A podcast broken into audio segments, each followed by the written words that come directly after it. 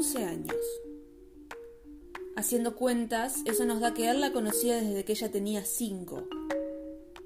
Desde que ella tenía 5 años, se cruzó con él miles de veces en los pasillos del edificio. Ni ella ni sus hermanos se referían a él por su apellido, sino por su nombre de pila. Tenían mucha confianza con él, y él con ellos, con ella. ¿Qué tanta impunidad tenés que sentir para atacar, intentar abusar, asesinar y desechar el cuerpo de una persona que conocías hace 11 años?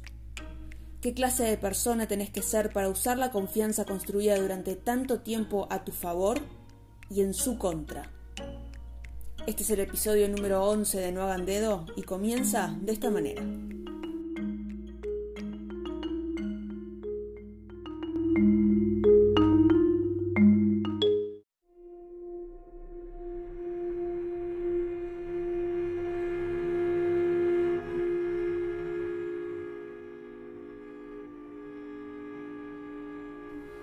Ángeles Rosso tenía 16 años ese fatídico 10 de junio de 2013, cuando desapareció al salir de la clase de gimnasia en el colegio al que asistía, el Virgen del Valle de Belgrano, de camino a su casa en Palermo. La denuncia de su desaparición se hizo en la madrugada del día 11 de junio, cuando su madre se comunicó con su padre, preguntando si sabía algo de ella, y éste se comunicó con amigas de su hija, quienes le dijeron que Ángeles no había vuelto al colegio ese día. Ese 11 de junio, aproximadamente a las 12 del mediodía, los operarios que trabajaban en la cinta de clasificación de basura y residuos en un complejo de la SEAMSE se percataron de una bolsa en particular, precisamente de su tamaño. Al abrirla, descubrieron el cuerpo de Ángeles Rosson, maniatada, con una soga en el cuello, la ropa desgarrada y vistiendo aún el uniforme del colegio. El cuerpo presentaba múltiples heridas la mayoría provocadas por la compactadora del camión en donde fue transportado hasta la SEAMSE. Sin embargo, otras heridas y lesiones eran compatibles con una posible violación o intento de violación, mientras que las marcas en el cuello indicarían que la joven había sido asesinada mediante estrangulación.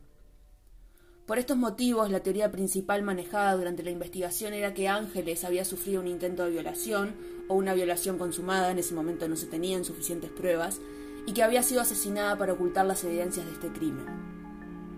Además, precisamente porque la joven resultó muerta después del presunto ataque sexual, se manejó la teoría de que Ángeles conocía a su agresor. La primera autopsia realizada del cuerpo de Ángeles confirmó que había restos de ADN que no pertenecían a ella debajo de las uñas de la joven y también se descartó el móvil de la agresión sexual, ya que se consideró que no había indicios aún para confirmar esto en el cadáver y que esperarían a tener resultados de estudios complementarios. La investigación inicial se centró en el círculo íntimo de Ángeles, su madre, su padrastro y sus hermanos. Estas sospechas se afianzaron cuando peritos encontraron material genético en el sótano del edificio y bolsas de basura y sogas similares a las que se usaron para desechar el cuerpo de Ángeles.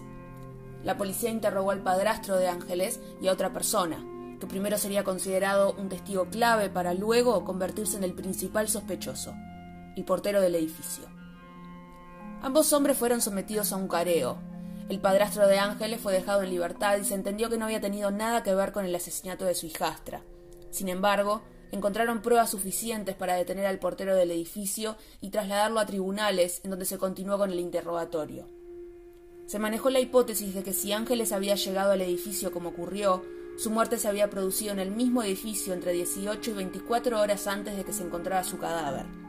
Una de las pocas personas que estaba presente en el inmueble en ese rango horario era precisamente el portero. Y algo más. El día después de la desaparición de Ángeles, el hombre pidió licencia por enfermedad y dejó de trabajar en el edificio. Jorge Mangieri, de 45 años, era el encargado del edificio en donde vivía Ángeles y residía en este, en el piso 8, con su esposa. Al principio se negó a declarar rotundamente diciendo que no tenía nada que ver con el crimen. Su esposa alegó que había sido torturado por efectivos policiales que le habían dejado heridas en el cuerpo. Ante esta denuncia, la fiscal ordenó una revisación médica para Mangieri, de la que se desprendió que existían dos tipos de lesiones. Unas que se corresponden con las heridas que podrían haber sido realizadas por una víctima defendiéndose de un ataque, y otras con apariencia de haber sido autoinfligidas, probablemente para tapar las primeras. Tras la revisación médica, Mangieri pidió hablar nuevamente con la fiscal y terminó admitiendo su papel y su responsabilidad en el crimen, pero alegando que había sido todo un accidente. Además de su testimonio, hay otras circunstancias que complicaban a Mangieri. Una era que incurrió en muchas contradicciones durante sus declaraciones, por ejemplo cuando alegó que había estado trabajando determinados días de la semana en una obra de otro edificio vecino, y luego el encargado suplente confirmó no haberlo visto nunca. Luego está el hecho de que Ángeles entró efectivamente al edificio, como se vio en las grabaciones de la cámara de seguridad, pero que nunca ingresó a su apartamento, algo que fue confirmado por la empleada que trabajaba en su casa, quien declaró que Ángeles no había vuelto a la hora que siempre volvía. Por lo tanto, Ángeles debió haber sido atrapada, o por lo menos engañada, para dirigirse a otro lugar una vez dentro del edificio, probablemente en el lobby. Y luego está el tema de la basura. Mangieri conocía los horarios en los que pasaba el camión recolector y además tenía a disposición bolsas del supermercado que fueron utilizadas para meter adentro el cuerpo de Ángeles. Posteriormente, la investigación pudo obtener algo más sólido que simples especulaciones o hipótesis. El resultado del cotejo de los rastros de ADN debajo de las uñas de Ángeles con el ADN de Mangieri dio positivo. Según las posteriores autopsias del cuerpo de Ángeles y las conclusiones de la segunda junta médica que se creó para reestudiar el caso, el femicida de Ángeles demoró cinco minutos en matarla, tiempo en el cual la joven opuso toda la resistencia que pudo. El cuerpo presentaba la fractura de cinco costillas y la clavícula derecha producto del intento de violación y la primera vértebra dorsal producto del estrangulamiento. Ángeles también presentaba seis hematomas de entre 25 y 2 centímetros en la parte baja del cuerpo, lo que dejó en evidencia la violencia del atacante para quebrar la resistencia de Ángeles al abuso sexual. Toda esta información indicó que el móvil del asesinato fue efectivamente cubrir un intento frustrado de violación figura que en el marco legal se denomina homicidio criminis causa. Tiempo después, los abogados de la familia de Ángeles solicitaron elevar la causa a abuso sexual, homicidio criminis causa y femicidio, algo que supondría una pena muchísimo mayor para Mangieri. El juicio oral por el intento de abuso sexual y femicidio de Ángeles Rosson se inició en 2015 y fue la instancia en la que se pudo saber cómo era realmente Jorge Mangieri. Durante el juicio, cinco mujeres alegaron que habían sido acosadas en diversas ocasiones por el portero del edificio, quien intentó seducirlas con propuestas obscenas y a una de ellas hasta con dinero.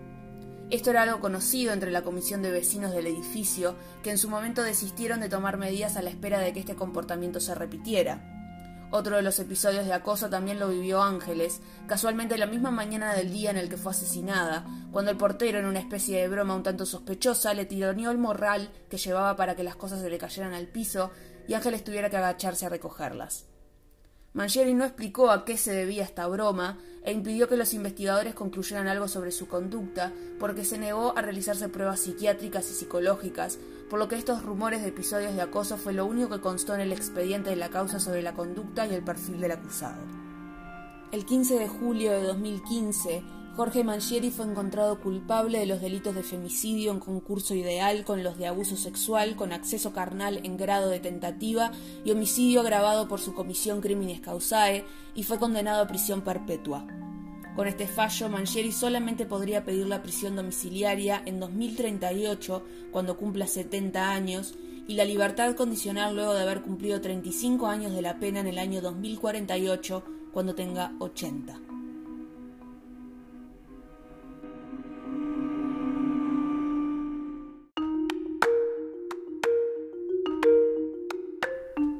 Gracias por escucharnos hoy. Pueden seguirnos en nuestra cuenta de Instagram, no hagan dedo-podcast, donde encontrarán información sobre este y otros casos. Nos vemos en el siguiente episodio.